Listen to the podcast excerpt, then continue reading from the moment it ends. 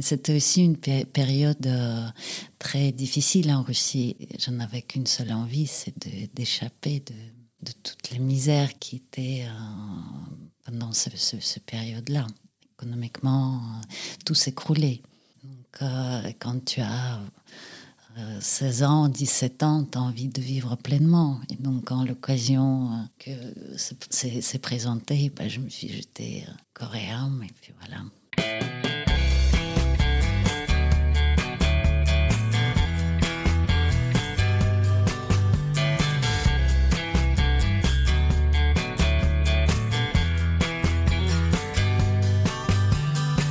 Bonjour à tous, vous écoutez Cadavre le podcast qui décompose un parcours inspirant. Pour ce nouvel épisode, je reçois une actrice russe. Découverte dans le film Depuis Cotard est parti et vue récemment dans la série Le Bureau des légendes, elle sort aujourd'hui son premier long métrage, Grand Marin. Le film est inspiré du roman du même nom de l'écrivaine Catherine Poulain, vendu à plus de 70 000 exemplaires. J'ai le plaisir de recevoir Dinara Troukarova. Bonjour Dinara. Bonjour. Bienvenue dans ce podcast qui s'appelle Cadavre podcast dans lequel je décompose des parcours inspirants. Et je te reçois aujourd'hui pour parler de ton parcours, mais aussi pour ce premier film en tant que réalisatrice Grand Marin. Et je trouve que que ce soit ton parcours ou le thème du film, à savoir la quête de l'inconnu, ça se mêle assez bien. Donc si t'es OK, on va revenir sur tout ça ensemble. Avec plaisir. Alors je pose la même question à mes invités pour démarrer. Je voulais savoir où est-ce que tu es né et où est-ce que tu as grandi? Écoute, je suis née à Saint-Pétersbourg, à l'époque, c'était Leningrad. J'ai passé là-bas mon enfance, mon adolescence, ma jeunesse. Et puis à l'âge de 23 ans, je suis partie. Euh, j'ai largué les amarres et je suis partie en France. Et je voulais savoir, si c'est pas indiscret, que faisaient tes parents comme métier quand tu vivais encore euh, sous leur toit, quand tu étais enfant donc? Euh, Mon père était ingénieur et ma mère était institutrice. Mais j'ai grandi était élevé par ma maman. Mon papa, il était présent dans ma vie, mais on vivait pas ensemble. Et est-ce que la culture était présente chez toi? Est-ce qu'il y avait des, livres qui traînaient? Est-ce que vous regardiez beaucoup la télévision? Vous alliez au cinéma? Les livres, c'était pas évident. J'étais pas une grande lectrice à l'époque. Ça changeait depuis. Mais le cinéma était euh, néanmoins présent. Oui. Je me souviens, ma mère. M'amener au cinéma. Et d'ailleurs, euh, un des premiers films que, que j'ai vu euh, est resté euh, à jamais gravé dans mon cœur. C'est, je ne sais pas si tu as vu, ça s'appelle Requiem pour un massacre, un film de Elim Klimov qui, à travers des yeux d'un adolescent, raconte la Deuxième Guerre mondiale. C'est un, c'est un film à voir absolument un jour, si on aime le cinéma. Il provoque toujours le même effet chez toi, ce film, quand tu le revois encore aujourd'hui? Oh que oui, ah oui, ça me, ça me bouleverse toujours autant, oui. Il paraît que ta maman, puisque tu parlais d'elle, elle écoutait Yves Montand et Jodassin. Oh, c'est pas que ma maman, c'était tout le pays qui, euh, qui, écoutait. C'était euh, euh, Mary Mathieu aussi, et puis un petit peu plus tard Patricia Caas. Oui, c'est c'est une grande histoire d'amour entre la Russie et la France. Voilà, moi j'ai rêvé, mais rêvé parler français. Et donc, quand l'occasion se présentait, je me suis jetée corps et âme à l'apprentissage de, de, de, la langue. Et je continue encore. C'est une histoire qui n'est jamais terminée. Il paraît que tu as commencé le cinéma justement euh, grâce à une annonce entendue à la radio. Oui. Est-ce que tu peux nous raconter cette histoire? Euh, c'est ma maman qui a entendu une annonce à la radio que voilà, il a un, casting dans les studios de l'Enfilm. Les enfants de 10 à 16 ans sont invités à se présenter. Et puis elle m'a dit, moi je peux pas t'accompagner, vas-y. Et je suis allée avec une copine et on est allé. C'est une histoire euh, très importante dans ma vie en fait, parce que je vais vous la raconter. Ah. on arrive avec ma, mon amie, ma copine. J'ai 10 ans à l'époque. Donc, on arrive dans les studios de l'Enfilm. Il a un petit euh, jardin comme ça. Et on est à peu près 200, 250 personnes, euh, d'enfants, d'adolescents. Et euh, il avait deux dames, dont une très stricte avec des lunettes, un classeur, qui passait parmi nous et qui disait tout simplement Toi oui, toi non. Toi oui, toi non. Et à mon amie, elle a dit oui, Et à moi, elle a dit non. Et donc, il avait deux colonnes qui se sont formées. À ceux qu'on a dit oui et à ceux qu'on a dit non. Moi, j'étais, euh, là et je regardais mon ami. il faut dire que quand j'étais enfant, j'étais extrêmement timide. Et l'autorité des adultes, c'était quelque chose qui n'était pas anodin pour moi. voilà, euh, je n'étais pas timide avec mes camarades, plutôt la tête brûlée, mais euh, voilà. Puis je regarde mon ami. Et là, quelque chose qui se passe à l'intérieur de moi, une force comme ça, une rébellion qui, qui se réveille. Et je fais tic, tic, tic, tic, tic, à petits pas, sans que personne ne remarque. Je change de colonne. Et ça change ma vie, en fait. Cette décision-là va changer ma vie à jamais. Voilà, je vais rentrer dans le monde cinéma. Alors, les gens euh, le savent peut-être, mais tu as été une actrice euh, précoce. Tu as, commencé à 10 ans, je crois. Oui. Tu as, joué dans euh, Bouge pas, meurs, ressuscite. Oui. Euh, une vie indépendante. C'est deux films qui ont été primés euh, à Cannes, Caméra d'or pour le premier et prix du jury pour le second. Des, prix quand même importants. J'ai commencé fort. Hein. Ah, c'est clair. Qu'est-ce qui Est-ce qu'il y a des, prestations qui t'ont marqué à Cannes quand tu es venu les premières fois en France? Ah, On ne m'a pas pris à Cannes à cette époque-là. Ah bon? Maintenant, c'était des années 90. Et euh, déjà que le réalisateur Vitaly Kanievski a pu arriver à Cannes, c'était tout un parcours de combattant pour lui. Il est arrivé par un bateau avec euh, les sachets en plastique dans lesquels il, il donnait les bobines de film. Euh, puis non, il n'avait pas d'argent pour, pour nous amener à Cannes. Je suis venue à Cannes bien plus tard, à l'âge de 16 ans, avec un autre film russe, Des anges au paradis, de Evgeny Lungin, qui était sélectionné à la quinzaine des réalisateurs. Voilà, C'était là ma première venue à Cannes. Et en France, peut-être? Et en France aussi, oui. Et tu parlais de l'amour des Russes pour, pour la France, oui. au niveau musical. Qu'est-ce que ça t'a fait de te retrouver euh, à Cannes, un lieu culte euh, dans le monde du ah, cinéma? c'était, c'était incroyable, c'était incroyable. Bon, déjà, j'étais, j'étais, euh, j'avais juste une seule robe. Je avais pas deux.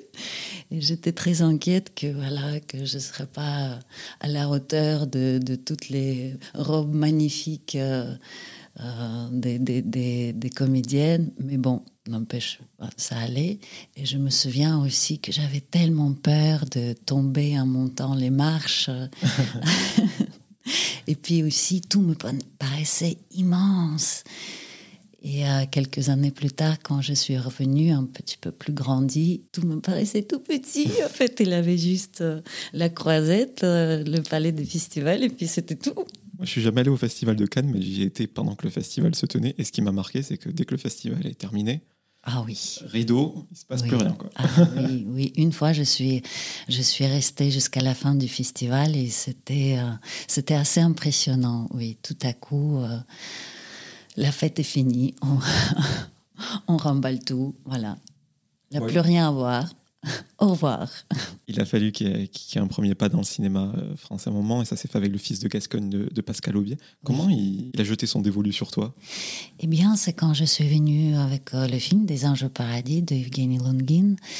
Et c'est là qu'il m'a rencontré et qu'il m'a dit, euh, voilà, est-ce que est-ce que ça t'intéresse de, jouer dans, un film français? Est-ce que tu es capable d'apprendre français en trois mois? Enfin, en tout cas, le rôle. Et là, je dis combien? Trois mois? Pas de problème. Mais c'était aussi une période euh, très difficile en Russie. Et, euh, je n'avais qu'une seule envie, c'est d'échapper de, toutes les misères qui étaient euh, pendant cette ce, période-là. Économiquement, tout s'écroulait. Quand tu as 16 euh, ans, 17 ans, tu as envie de vivre pleinement. Et donc, quand l'occasion euh, que s'est présentée, ben, je me suis jetée euh, coréen, et puis voilà. Quand tu joues dans Le Fils de Gascogne, contrairement à ton personnage, tu ne connais pas le cinéma français Oh, pas du tout, pas du tout, du tout. Et d'ailleurs, quand je tourne avec Alexandre Stuart, avec, euh, avec Jean-Claude Bréali, euh, Bulogier, enfin, tous ces personnages qui jouaient leur propre rôle, d'ailleurs, dans le film, je n'ai comprenais pas forcément que j'ai en face de moi, Marie-France Pillier, en face de moi, des immenses, immenses comédiens. ton apprentissage, il s'est fait comme ça, euh, avec tous les films que tu as fait par la suite, les réalisateurs incroyables avec lesquels tu as tourné Oui, oui. Mon apprentissage, moi, je n'ai pas fait l'école de, de, ni de cinéma, ni de théâtre. J'ai fait des études euh, des sciences humaines à l'université, mais mais oui, mon, je n'avais pas eu de théorie, j'ai eu la pratique. Et mon école, ce sont effectivement mes réalisateurs euh, et mes partenaires avec qui j'ai tout appris. Je m'étais intéressé un petit peu au cinéma russe euh, de la fin des, années 90, bon, de, très loin, mais j'avais vu qu'il y avait une américanisation du cinéma, qu'ils voulaient faire un peu comme euh, ces films avec Bruce Willis où tout explose partout. Euh, quitte à oublier un peu euh, son identité, ce, cinéma d'auteur russe que, l'on connaît d'avant 90. Euh, Est-ce que c'était une manière aussi en France de te tourner vers le cinéma que tu aimes, le cinéma d'auteur? Là, c'était oui, c'était une période où le rideau de fer s'ouvrait et on a tout à coup tout un monde qui, qui s'ouvre et le cinéma américain, oui, envahi. je me souviens, il avait forcément, euh, on le regardait pas forcément dans, les cinémas, mais il, avait des une sorte de euh, vidéoclubs qui se sont créés avec euh, des, cassettes, des vidéos, avec des petites télés. On mettait des chaises et puis on regardait ces films. Oh, c'était oui une, une, un, un, passage comme ça assez impressionnant vers, vers notre cinéma qu'on n'a pas vu, qu'on avait envie de, reproduire. Est-ce que la décision de s'installer en France, elle a été euh, rapide? Enfin, Est-ce que tu as pu faire facilement le choix, euh, force d'opportunité? Ou tu pensais que ça allait juste rester un rêve et tu ne te l'accordais peut-être pas? Quand l'occasion s'est présentée, déjà avec euh, le tournage du film, J'étais sur cette occasion. Je l'ai, euh, je l'ai, je l'ai pris à deux mains et puis voilà, ça s'est, ça s'est fait euh, assez facilement. Oui, ça s'est fait assez facilement. Après, est-ce que c'était facile de tout à coup, à l'âge de 20 ans, de se retrouver dans, dans un autre monde, dans une autre culture, dans une autre façon de, de, de penser, de manger? tout n'était pas facile, mais euh, intéressant et, voilà. Moi, je ne peux pas parler de tous tes rôles. Tu as une carrière euh, assez euh, incroyable. Mais en 2003, au Otar est parti, je crois que c'est la première fois que tu es dirigé par une réalisatrice. Depuis qu'Otar est parti Non, pas la première fois. Mon tout, tout, tout premier film, ce n'était pas tout à fait Bouge pas, me ressuscite, mais c'était un film qui s'appelle C'était au bord de la mer. Et c'était une réalisatrice. Donc, en fait, je commençais le cinéma avec une réalisatrice. Ça doit rester quelque chose de, de rare, j'imagine. Oui. Cette performance, elle te vaut une nomination au César, meilleur espoir féminin. Tu touches du doigt un rêve, même tu l'atteins.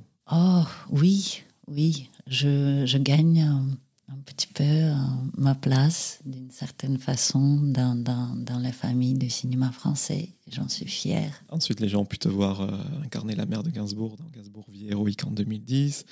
Euh, ah, c'était chouette ce film.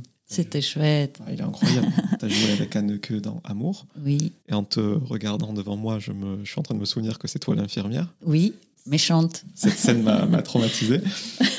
moi aussi. Officière des douanes. C'était pas facile à jouer. Hein. Ah, c'est sûr. C'était pas évident. Le bureau des légendes aussi Oui, oui, le bureau des légendes. Là, je me suis dit, je vais jouer Poutine en jupe. Qu'est-ce que t'ont apporté toutes ces expériences euh, chaque expérience t'apporte euh, quelque chose. Chaque euh, expérience, pour moi, le cinéma, c'est toujours une sorte de aller au plus loin de soi, de soi-même. Voilà, de chaque chaque rôle, c'est une sorte de saut dans le vide avec lequel tu sais pas si tu vas y arriver ou pas. C'est franchir ses peurs, c'est se découvrir aussi. Voilà, c'est de vivre des émotions que dans le quotidien, peut-être euh, dans, la vie normale, euh, tu ne pourrais pas vivre et qui te forment, qui forment ta personnalité, qui te élargit ton, ta vision du monde aussi. Pareil que tu as toujours éprouvé le sentiment de ne pas être à ta place en tant qu'actrice. Et si je te posais cette question, c'est que j'ai l'impression que toutes ces expériences eh ben, t'ont conduit euh, à Grand Marin, Ah, ce, tout à fait, ce oui. rôle de réalisatrice, donc passer derrière la caméra. Ah oui. C'est un désir que tu as depuis longtemps de, de passer derrière la caméra. Euh, non, c'est un désir qui est venu euh, avec une certaine déjà expérience et avec un certain bagage cinématographique et euh, une envie de raconter des histoires à ma façon, voilà. Et des histoires aussi personnelles, aborder des, des sujets douloureux. Et ce, fut même en quelque sorte peut-être art-thérapie. Donc ce premier film, Grand Marin, c'est une adaptation du livre de Catherine Poulain euh, du même nom, un best-seller euh, qui est sorti en, en 2016. Comment s'est fait ta rencontre avec cette œuvre? Ah, En fait, j'aime dire que c'est une inspiration parce que le livre, il est magnifique. Le livre, il est bouleversant, il est d'une force inouïe. Et c'est une œuvre que je pense va, va, inspirer encore beaucoup, beaucoup d'artistes. Voilà, moi j'ai lu le livre, ça, ça, non seulement ça m'a bouleversé, mais ça a changé aussi ma vie. Et puis j'ai voulu le raconter, mais euh, sous ma prisme c'est avec, euh, avec ma sensibilité, avec euh, ma vision. Et en fait, aussi, je voulais, à travers cette histoire, raconter peut-être la mienne, de vivre cette, expérience pleinement pour retrouver euh, une certaine forme de liberté. C'est ça, parce que tu as dit que tu voulais raconter tes histoires. Là, ce premier film, c'est une adaptation, donc tu t'es reconnu dans, dans, cette histoire. Ah oui, complètement. Est-ce que tu l'as lu peut-être dans une période où tu étais un peu... Euh faillible, euh, t'étais pas très bien, euh, et ça a d'autant plus fait écho? Bien sûr, bien sûr. Je, je l'ai lu dans, dans un moment de ma vie où tout me semblait échapper, où le, la terre partait de, sous mes pieds, où j'étais un, un, petit peu en chute libre, et c'était euh, quelque chose qui, qui m'a rempli d'espoir et qui m'a donné la force. Et euh, je voulais faire euh, ce, ce, ce relais entre, je me suis dit, euh, puisque je, je, voulais le transmettre à ma façon de, de, faire un film de, de ça. Alors avant de le transmettre, il fallait quelque chose d'important, c'est obtenir les droits. Et je sais de sources sûres que la course pour avoir les droits de ce livre Enfin, le livre était très demandé, l'adaptation des droits, euh, beaucoup de personnes se sont positionnées. Ah, j'étais pas toute seule, oui. je n'étais pas toute seule. Comment tu as fait alors? Ah, c'est une longue histoire, attention. euh, J'ai obtenu avec euh, Julie Gaillet, ma, ma, productrice avec qui je commençais à développer ce, ce projet, le rendez-vous chez Olivier Cohen, qui s'est plutôt bien passé. Puis j'ai attendu une réponse et une semaine passe, deux semaines passent, trois semaines passent. Et moi, j'ai une intuition qui est assez développée. Je me dis, hm, il a quelque chose, il a quelque chose. Je sens que il a une hésitation en l'air et que il faut que, il faut que je, en fait, il faut que je rencontre Catherine peut-être. Tout simplement, il faut que j'aille, il faut que j'aille la voir et il faut que je lui dise pourquoi c'est moi et personne d'autre. donc je trouve son numéro de portable, je lui écris un petit SMS en disant est-ce que je peux vous rencontrer? Elle me répond tout de suite et euh, voilà et je prends ma bagnole et je pars. Et je me souviens, je jouais au théâtre à ce moment-là et euh, le seul euh, jour que je pourrais le voir c'était lundi. Donc après le théâtre dimanche, euh, je roule la nuit, je dors sur un parking et lundi je vais la voir. Puis on passe une journée ensemble où je raconte ma vie, où je raconte euh, qu'est-ce que c'est le cinéma pour, pour moi et, comment j'ai envie de raconter son histoire. Comment aussi euh, ce livre est important pour moi. Et puis voilà, et quand je pars, mardi matin, au petit matin, je prends ses mains, et là, les mains immenses, comme ça, les mains de quelqu'un qui travaille, où euh, il lui manque un doigt qui est arraché par l'encre. D'ailleurs, je fais dans le film un petit clin d'œil euh, à cette histoire. Il était arraché par l'encre, et puis on le retrouve, on, on, lui propose de les recoller. Elle dit Oh, pff, non, pas besoin, le jette dans la mer. et je lui ai dit Tu sais, Catherine, quoi qu'il arrive, quoi que ce soit comme décision, ton livre m'a donné une telle force pour avancer dans ma vie que déjà pour ça, merci. Et puis deux jours plus tard, Julie Gaillet m'appelle en disant Olivier Cohen vient de m'appeler en disant que Catherine Poulain voudrait que les droits de son livre soient donnés à Dinara Drukarova. T'as ouvert le champagne? Ah là, j'ai sauté. J'ai cru que je vais m'envoler, en fait, à ce moment-là, tellement j'ai sauté haut. C'est génial. En tout cas, elle comme toi, je trouve que vous avez un point commun, puisque tu parlais de, de ses mains, un point commun physique, c'est au niveau du, du regard. C'est vrai bah, Enfin, elle, j'ai vu en photo et je trouve qu'elle a l'air très impressionnante comme, comme, femme. Ah, et moi, donc, je suis aussi impressionnante. Ah bah oui. Ah, bon, d'accord. Merci. Bah, c'est ce qui donne aussi euh, la force à ton personnage de Lily. D'ailleurs, on n'a pas parlé du sujet du film. C'est Lily qui cherche un travail sur un chalutage local. Mais elle n'a jamais pêché auparavant, elle n'a pas de pièce d'identité, elle accumule plusieurs rejets avant que le skipper, Yann, la prenne à bord de son bateau, donc le rebelle, et dont l'équipage est composé de six hommes et une femme. Et là, elle est accueillie au début avec un certain scepticisme, et euh, elle, voilà, elle va devoir évoluer euh, dans cette communauté euh, masculine, dans ce monde rugueux de la pêche en haute mer. Comment tu as appréhendé justement la pêche en haute mer? Est-ce que tu t'es beaucoup renseigné, tu as regardé des documentaires, tu es allé sur un bateau, tout à la fois Tout à la fois. je me suis dit que je dois raconter cette histoire avec une vérité. Et pour ça, il fallait que la, je la vis euh, je, comprends comment ça fonctionne, que je vois avec, euh, avec mes yeux, que je touche avec mes mains. Il faut que tout mon être s'emprunte de cette euh, expérience. Donc, pendant, bah, le film se préparait pendant six ans. Le Covid est inclus dedans, mais bon, quand même. Et donc, j'ai fait des sorties en mer, des stages, soi-disant des stages avec des pêcheurs de pays différents, de Belgique, de France, de l'Islande, de Canada. J'ai pêché avec eux, j'ai filmé. J'ai aussi vu, euh, je pense que tous les films qui sont faits sur la mer, euh, les documentaires et les films de fiction. Les plus intéressants étaient aussi des films euh, amateurs.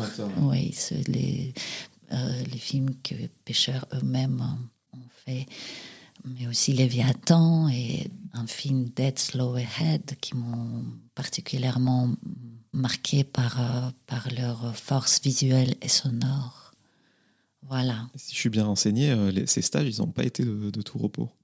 Il y a une petite tempête. Euh, ah oui, ah oui, ah oui. C'était surtout ma première sortie en mer. C'était comme une sorte de épreuve pour qu'on. C'était assez, c'était assez violent puisqu'on est sorti de Boulogne-sur-Mer pêchait dans la Manche. Au deuxième jour, c'était la tempête, 8 Beaufort. C'est assez, euh, c'est assez costaud, 8 Beaufort. Enfin, moi, je pourrais plus marcher. j'étais allongée dans la cale, dans ma couchette. Et à un moment donné, j'étais là et je disais, je veux mourir, je veux mourir. Et puis cinq minutes plus tard, je disais, mais pourquoi je suis pas encore morte? Et puis là, le capitaine qui est venu me chercher, qui m'a dans la timonerie qui m'a donné un bol de riz en disant Bon, tu manges maintenant. Et je lui ai dit Pourquoi t'es pas venu me chercher plus tôt? J'ai failli crever dans la cale toute seule avec le mal de mer euh, terrible. Et il m'a dit Écoute, tu voulais voir ce que c'est? Bah, Tu l'as vu. Voilà, à ce moment-là, euh, je me suis quand même posé euh, beaucoup de questions et surtout cette expérience physique aussi psychologique d'une grande violence, euh, je me suis dit, est-ce que je serais capable? Je ne sais pas si je serais capable. Et puis, euh, à un moment donné, euh, quand je suis rentrée sur Terre et, que j'ai repris un petit peu des, esprits et que je me suis dit, bah, j'en suis pas morte. Donc, il faut que j'apprivoise ce mal de mer et puis il faut que je raconte quand même cette histoire. Parce que, n'empêche, j'ai vu tout le potentiel incroyable de de la beauté de cette histoire, de beauté de ce métier, de danger de ce métier, de, de, de, la mer. Et donc voilà. Et euh, ton film, euh, ce qui est super, c'est euh, tout ce que tu viens de raconter, on le voit, il y a un aspect vraiment documentaire. Le processus terroriste de, la pêche, donc la parcellisation des tâches. Je pense qu'on ne peut pas la mettre vraiment en scène. on perdra toujours ce, ce, côté qui est qui est très subtil. Voilà, leurs gestes, euh, leur, euh, cette urgence face à, face à la mer, face, face aux filets qui partent, c'est quelque chose, c'est une sorte de ballet, une sorte de danse et qui, qui est très difficile à, reproduire. Donc, et je voulu qu'on y croit Du coup, je le fais d'une, en mode documentaire. Ces instants de pêche, ce sont des véritables instants de pêche que j'ai, tournés avec des, des vrais pêcheurs. Non seulement on voit le côté pêche, mais il y a aussi euh, la vie après la pêche. C'est, ça peut paraître bête, mais les, les nettoyages des espaces, Oui. euh, le fait de, de, de manger, dormir dans des, Oui. dans des coins étroits, euh, la fatigue, les glissades, les blessures. Euh, moi, j'ai trouvé euh, que c'était euh, super bien fait, qu'il y avait une véritable euh, immersion. Et pour en revenir euh, voilà, sur les thèmes du film, derrière cette histoire euh, personnelle, se trame euh, l'histoire universelle d'une personne qui cherche à s'échapper de sa vie d'avant pour aller vers l'inconnu. C'est le portrait de beaucoup de femmes, ces décisions qu'on prend, ces épreuves qu'on traverse au, au milieu d'hommes. Je trouve que c'était une belle métaphore de, Oui, de notre société exactement. actuelle, Oui. etc.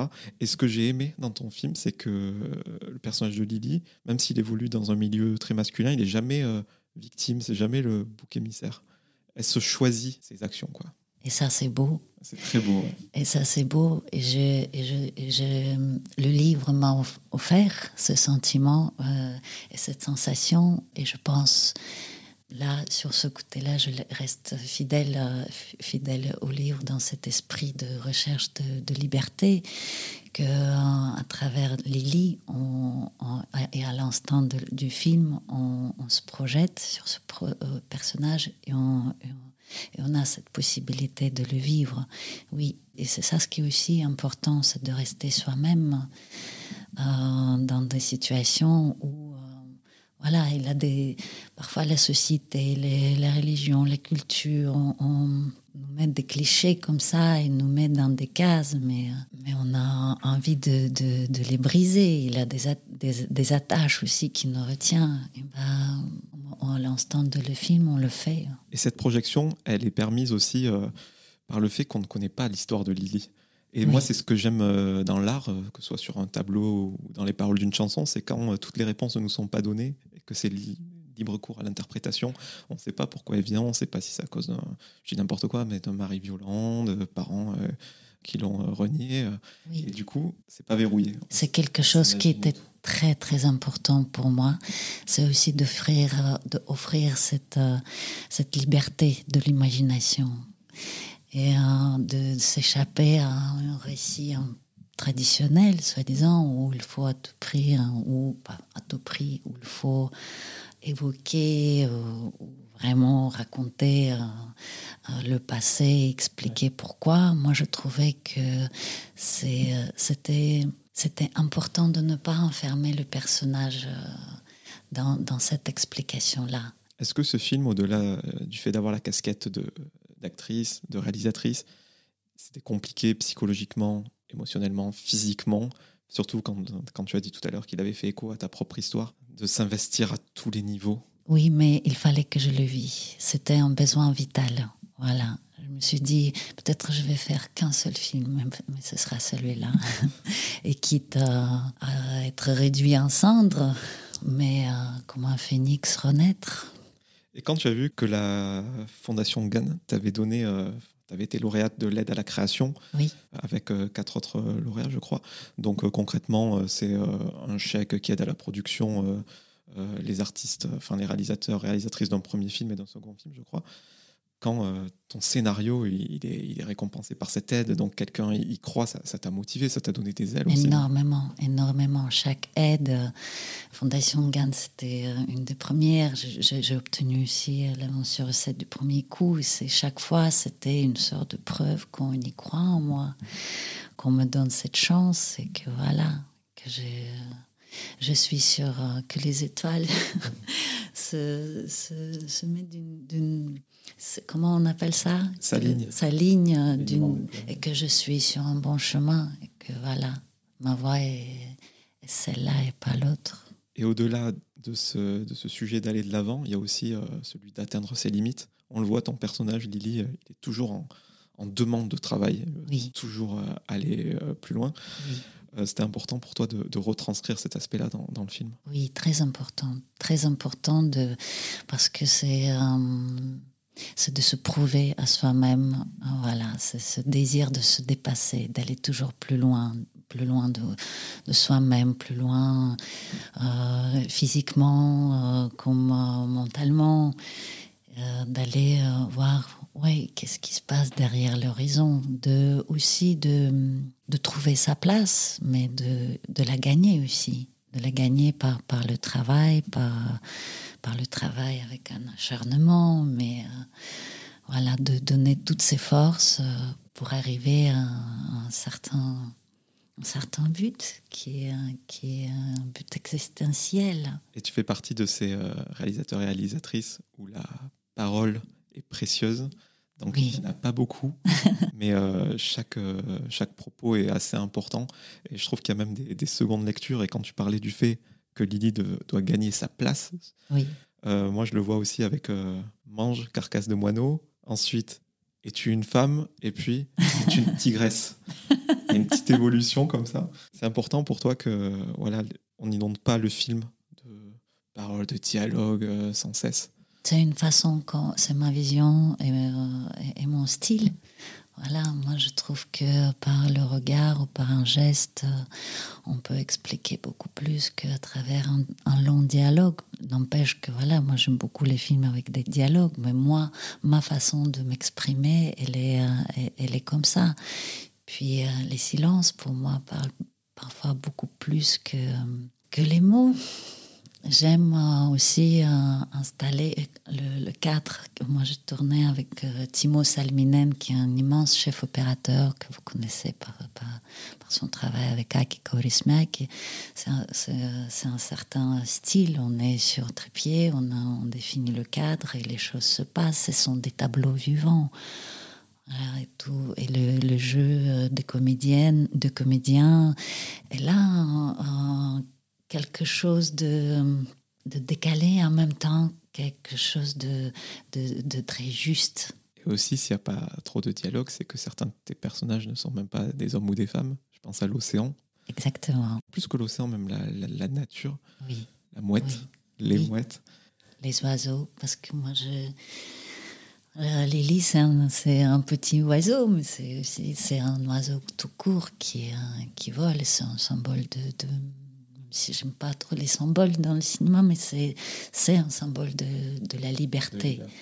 Voilà. Et d'ailleurs, dans le film, euh, on termine le film avec une chanson. Je ne sais pas si tu as reconnu la voix, c'est la femme skipper, Dida, qui, qui chante euh, cette chanson. Et les paroles sont telles que voilà, quelqu'un a envoyé un oiseau pour voler dans, contre les vents. Euh, pour aller au plus loin. Et la seule fois quand elle touchera la terre, c'est cette fois qu'elle va mourir. Donc, oui. Et tu parlais de, musique, on en parlait aussi en off tout à l'heure. La musique est, particulière dans ce film. Euh, tu parlais de films sur la mer, et c'est vrai que quand il y a des films sur la mer, en général, il y a de grandes chansons à coups de violon pour exprimer, voilà, je sais pas, une, sorte d'évasion, de, liberté. Toi, ta musique, elle est très presque minimaliste, ferrailleuse, industrielle. Comment tu as travaillé ça? Eh ben ça, c'est juste une chance inouïe que euh, Jean-Benoît Donquel, que vous nous connaissez euh, parce qu'il était aussi un cofondateur d'une groupe R, qu'il a vu le film euh, et qui, qui a composé cinq morceaux. Et je me souviens, j'arrive dans son studio et il me met la musique, je ferme les yeux et les images viennent et je sais et c'était pas pour des séquences précises c'était euh, juste son inspiration comment lui il a ressenti euh, le film. Et, les, et, ça collait exactement aux séquences précises. C'était un moment magique. Et euh, en russe on dit que sur des musiciens qu'il y en a qui sont embrassés par le Dieu. Bah Jean Benoît bah, il, est, bien embrassé par le Dieu parce que il a composé euh, quelque chose de tellement subtil qui se mélange avec euh, euh, l'harmonie et avec l'image du film. Et je me souviens, on en a parlé quand on en a parlé avant. Je lui disais, pour moi, la musique, c'est aussi la voix intérieure de Lily. Et, aussi, c'est la voix de la mer. Et aussi, c'est la voix du bateau. Et donc, il a su avec son talent et sa sensibilité, ben, proposer et donner la sonorité à ce film dont je ne pouvais même pas rêver. Fameux alignement des, planètes. Oui. Et à propos de sonorité, je disais qu'il y avait peu de dialogue tout à l'heure. Et pourtant, sur l'équipage, on l'a dit aussi, il y a six hommes et une femme. Et l'équipage est composé de, marins euh, endroits du monde. J'imagine que la voix de l'acteur était importante. Tu avais tout en tête au départ ou ça a été des, des coups de cœur avec les comédiens? Comment ça s'est passé? Écoute, je voulais créer euh, aussi euh, ce côté intemporel de ne pas que l'histoire euh, ne se situe pas dans un, dans un temps précis. Enfin, on comprend que ce n'est pas l'histoire du XVIIIe siècle, enfin, que ce n'est pas voilà, mais que il a ce côté intemporel et que aussi euh, je voulais créer ce royaume des âmes perdues, des hommes perdus. L'Islande comme euh, décor se prêtait à merveille à ça, avec sa, nature aride, euh, avec ses paysages époustouflants, mais aussi ce sentiment de solitude. Et par rapport au choix des comédiens, comme tu as, remarqué, il te dit, euh, on ne parle pas beaucoup dans le film, je ne raconte pas forcément le passé de mes personnages, mais euh, je voulais que mes, comédiens ont des accents. Et donc chaque comédien, il a un accent qui, euh, d'emblée, raconte une histoire, puisqu'il vient d'ailleurs peut imaginer voilà, qu'il a quitté euh, quelque chose pour en venir euh, dans, dans, ce lieu-là. On revient à ce qu'on ce qu'on disait tout à l'heure, c'est que leur background, il n'est pas, il pas raconté, du coup, pareil, on s'imagine. Hein. Oui, est-ce que c'est important? J'aime le mystère, j'aime quand on, s'imagine des choses, voilà, j'aime cette euh, liberté que l'œuvre peut m'offrir de mon, avec mon imagination à moi. Tout à l'heure, tu parlais euh, d'attaches. Euh, Lydie elle refuse euh, ses attaches. La liberté prend le dessus sur tout le reste. Tu penses qu'il faut se libérer de, de ses attaches en général pour faire ce, ce que l'on a envie de faire, tout simplement? C'est vraiment un gros cadenas sur nos vies? Oh, ça, je ne sais pas. Ça, c'est le choix de, de, de chacun. Mais je pense qu'au moins avec euh, le film, je propose euh, à l'instant de ce film de, bah, de, larguer des amarres, de partir en voyage aussi personnel, un voyage physique et métaphysique. Il y a une phrase magnifique dans, ce film. Je voulais ton interprétation. C'est J'irai ailleurs, plus loin au nord. Je grimperai au sommet de la plus haute des montagnes de glace et je ne pourrai pas aller plus loin. Puis je sauterai et je volerai. Oui. J'aimerais bien euh, avoir vraiment ton interprétation de, cette phrase. C'est comme ça que je me sentais quand euh, j'apprêtais à faire ce film. J'étais comme si j'étais au bord du falaise. Je regardais euh, ce vide et j'avais le peur au ventre. Et je ne savais, je, je, j'avais peur de faire ce pas vers ce inconnu parce que tu sais pas si tu vas t'envoler ou si tu vas t'écraser. Mais si tu fais pas ce pas-là, tu ne sauras jamais. Donc voilà. C'est bête comme question, mais euh, tu es contente du, film que tu as réussi à faire. En plus, je crois que Catherine n'a pas eu droit de regard. Enfin, elle t'a dit fais, le film que tu veux. Et toi, tu es contente de. Oh, elle a eu le droit, droit de, de regard. De, je sais pas. Quoi. Non, elle m'a fait. Elle m'a dit Dinara, moi j'ai écrit mon livre, toi tu vas faire ton film. Vas-y. Parce que c'est un cadeau qu'elle dit ça, mais en même temps, euh, tout est possible du coup. Bien sûr. pas de, de, carcan. Bien sûr, mais c'est beaucoup de responsabilités. Elle me, elle m'a fait confiance et elle m'a donné, voilà, c'est comme son bébé, c'est son histoire, c'est sa vie qu'elle m'a donné dans mes mains.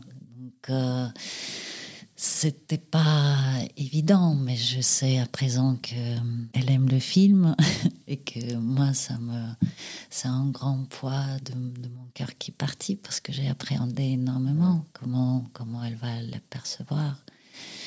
Donc voilà, elle a dit écoute, euh, le film, le, le film, ce n'est pas le livre, mais c'est très bien, c'est comme ça. J'aime ce, relais, une œuvre qui inspire un autre, mais qui est indépendant et qui, qui raconte euh, peut-être la même histoire, mais d'une façon différente, sous une autre prise, mais avec une sensibilité différente, puisque j'en suis pas Catherine Poulain. Donc cette première expérience en tant que réalisatrice concluante, ça t'a confirmé que c'est ce que tu avais envie de, faire par-dessus tout C'est une expérience incroyable. Ce fut une épreuve, mais que je suis euh, heureuse de, surmonter et d'y arriver jusqu'à jusqu'à la fin. Il avait euh, des passages euh, qui étaient euh, remplis de doutes, de peur. J'avais à un moment donné pensé que je n'ai pas fait quelque chose de bien et je n'étais malheureuse. Après, on s'entoure bien aussi. Je me souviens, il a juste un petit, peut-être quelque chose d'important dans, cette histoire. C'est le premier montage était fait et il était un petit peu collé au scénario linéaire et il me manquait. Euh, je le, le sentais pas et je pleurais, je pleurais. J'étais au fond du trou. Je me disais, voilà, c'est.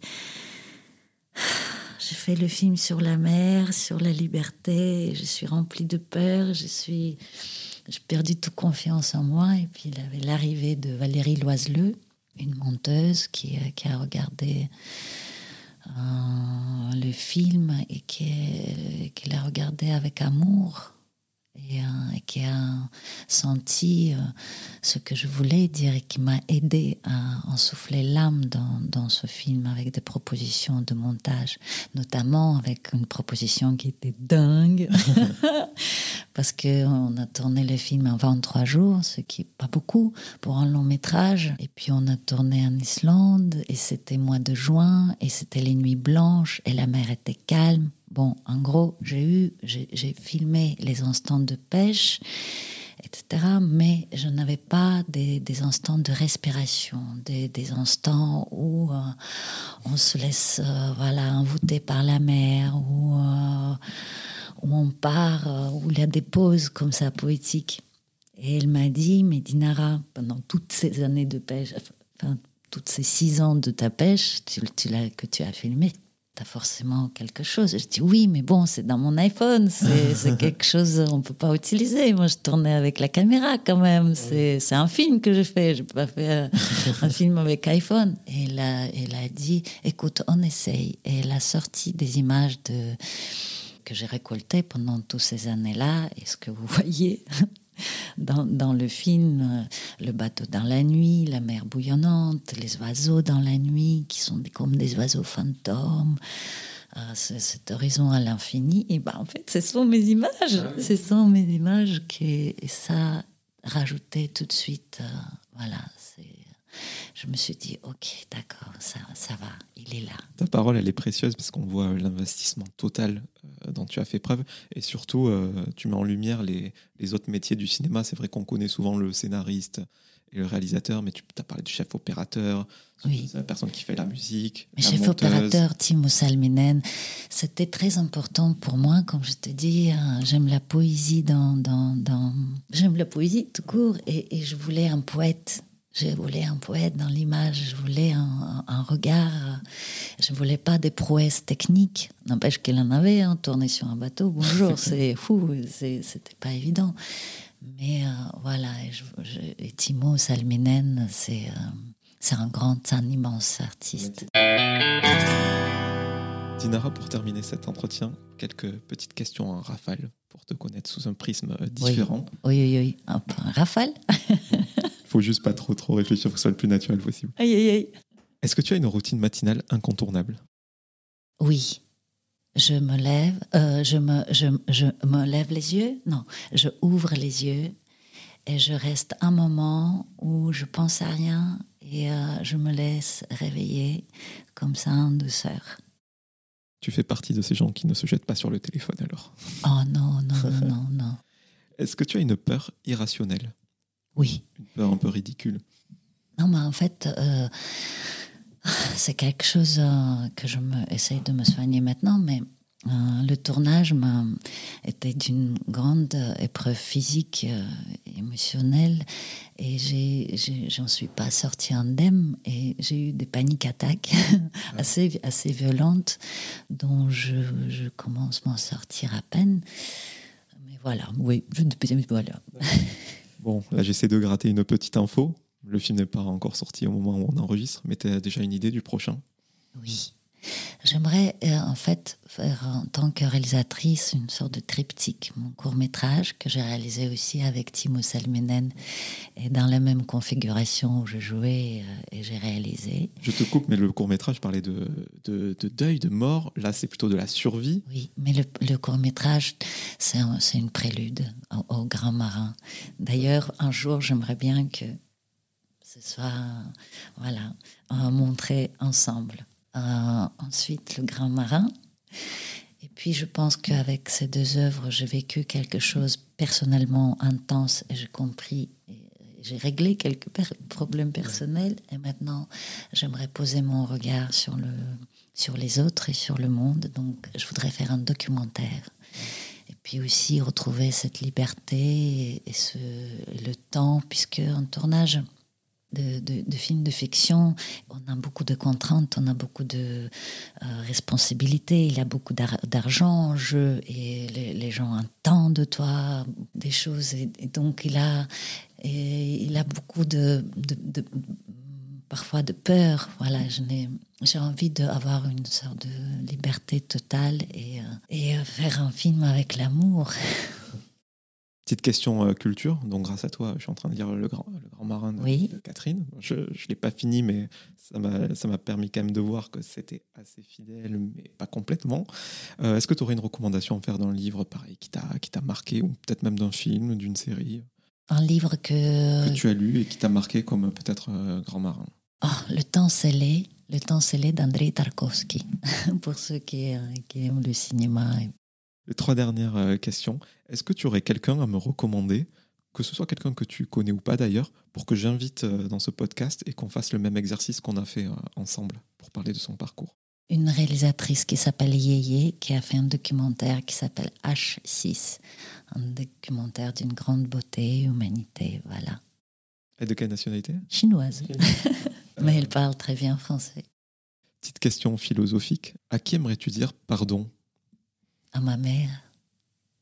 Et pour terminer, est-ce que on a déroulé un petit peu ton parcours? Parce que moi j'aime bien montrer à mes auditeurs euh, quel parcours ont emprunté les gens euh, voilà, du domaine de la culture et de divertissement pour en arriver là où ils en sont aujourd'hui. Donc euh, du travail, parfois peut-être des, sacrifices, etc. Je voulais savoir, fort de tout ce qu'on a dit, si aujourd'hui tu avais atteint une sorte de quiétude, de plénitude. Est-ce que tu es heureuse professionnellement? Oui, oui. Le fait d'accomplir ce ce que j'ai rêvé euh, euh, avec Grand Marin, oui. Ah, je, je, peux te dire que je respire, je, je revis et, je me sens heureuse, oui. Quand il a été fini, ce, ce, film, il t'a libéré d'un poids. Et euh, est-ce que tu ne te sens pas vide maintenant que le film est, prêt à, à sortir? Non, puisque je voyage en ce moment avec le film et je rencontre les gens. Et là, c'est incroyable parce que je vois que le film, il trouve l'écho dans le cœur des gens. Quand j'entends la petite fille de 14 ans qui vient me voir et qui me dit, vous savez, euh, je devais prendre des décisions dans ma vie assez importantes, votre film m'a aidé à le faire à, prendre cette décision. Ou quand je montre le film dans la maison d'arrêt et un, et, un, et un homme vient me voir en disant Votre film m'a permis de m'échapper à l'instant. Il y a beaucoup de gens qui me disent Votre film nous fait du bien. Alors là, j'en pleure, je suis très émue parce que je me dis que, d'accord, mon film a une âme. Et ça, c'est le plus important dans l'œuvre. Ben, merci beaucoup, Dina. Merci.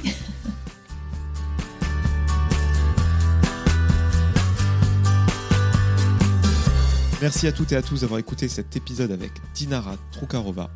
Si vous voulez soutenir le projet, vous pouvez mettre 5 étoiles sur Apple Podcast et Spotify et vous abonner à Cadavre Exquis sur toutes les plateformes de streaming. Je vous donne rendez-vous très bientôt en compagnie de nouvelles invités.